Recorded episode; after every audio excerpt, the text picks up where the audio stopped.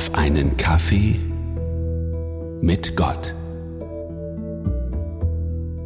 Auf unserer Suche nach dem Glück sind wir schon weit gekommen.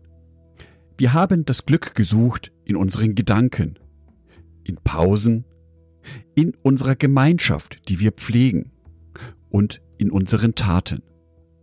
Hierbei dreht es sich immer um uns. Das Wichtigste dabei ist aber, was ist eigentlich Gottes Perspektive auf unser Glück? Lassen wir doch ihn einmal zu Wort kommen. Matthäus Evangelium Kapitel 5, die Verse 3 bis 11. Glücklich sind die, die erkennen, dass sie Gott brauchen, denn ihnen wird das Himmelreich geschenkt. Glücklich sind die, die traurig sind, denn sie werden getröstet werden. Glücklich sind die Freundlichen und Bescheidenen, denn ihnen wird die ganze Erde gehören. Glücklich sind die, die nach Gerechtigkeit hungern und dürsten, denn sie werden sie im Überfluss erhalten. Glücklich sind die Barmherzigen, denn sie werden Barmherzigkeit erfahren. Glücklich sind die, die ein reines Herz haben, denn sie werden Gott sehen. Glücklich sind die, die sich um Frieden bemühen, denn sie werden Kinder Gottes genannt werden.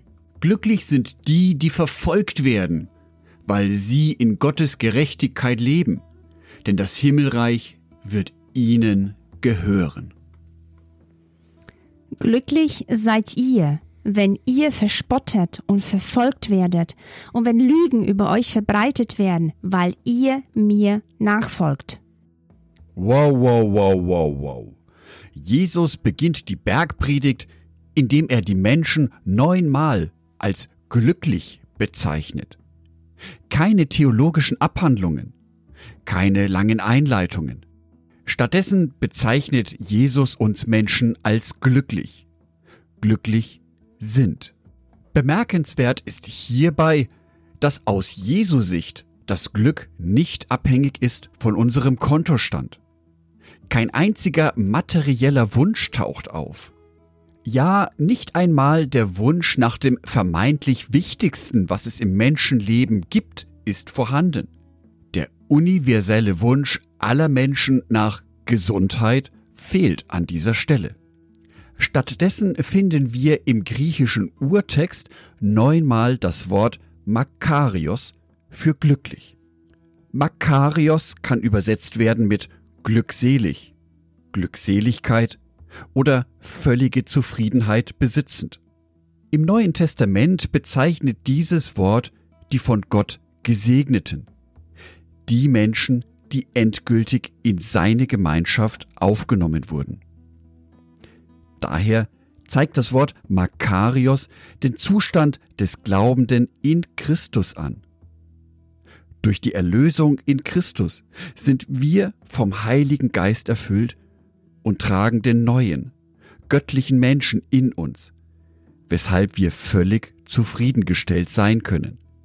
Makarios als Wort für Glück grenzt sich von dem anderen griechischen Wort Eutyches ab. Dieses bezeichnet höchstens ein Glück, das nicht von ewiger Dauer ist und eher dem Zufall zugeschrieben ist. Nicht so Makarios. Dieses Glück, diese Glückseligkeit wird von ewiger Dauer sein. Dieses Glück erwartet uns nicht aus Zufall, sondern weil Gott uns liebt. Jesus zählt an dieser Stelle Eigenschaften auf, die nicht mit Glücklichsein in Verbindung gebracht werden. Barmherziges oder bescheidenes Verhalten. Ganz besonders verspottet und verfolgt werden. Nach menschlichem Ermessen bringt mich dies nur selten näher zu meinem Glück. Aber Gott hat andere Maßstäbe. Für ihn steht fest, wenn ich als Mensch erkenne, dass ich ihn brauche, dann wird er alles in meinem Leben zum Guten wenden. Ich für mich werde nicht immer das vollständige Bild über mein Leben haben und warum die Situation gerade so ist, wie sie ist. Gott hat aber dieses vollständige Bild. Und aus seiner vollständigen Perspektive ruft uns dieser Gott durch seinen Sohn Jesus Christus in seiner wichtigsten Predigt zu, ihr seid glücklich. Ich wünsche dir ein festes Vertrauen in Gott und Jesus Christus und seine Zusagen. Ich wünsche dir den Mut, ihm zu vertrauen, dass du glücklich bist. Es mag nicht alles wunderbar laufen in deinem Leben momentan, aber aus Gottes wunderbarer Perspektive sind wir glückliche Menschen. Halleluja.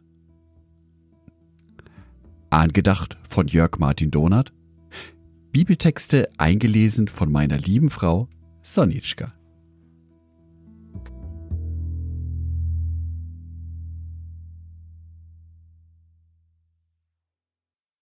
Ein herzliches Dankeschön an alle meine Patreons, die es mir ermöglichen, weiterhin den Podcast auf einen Kaffee mit Gott zu produzieren.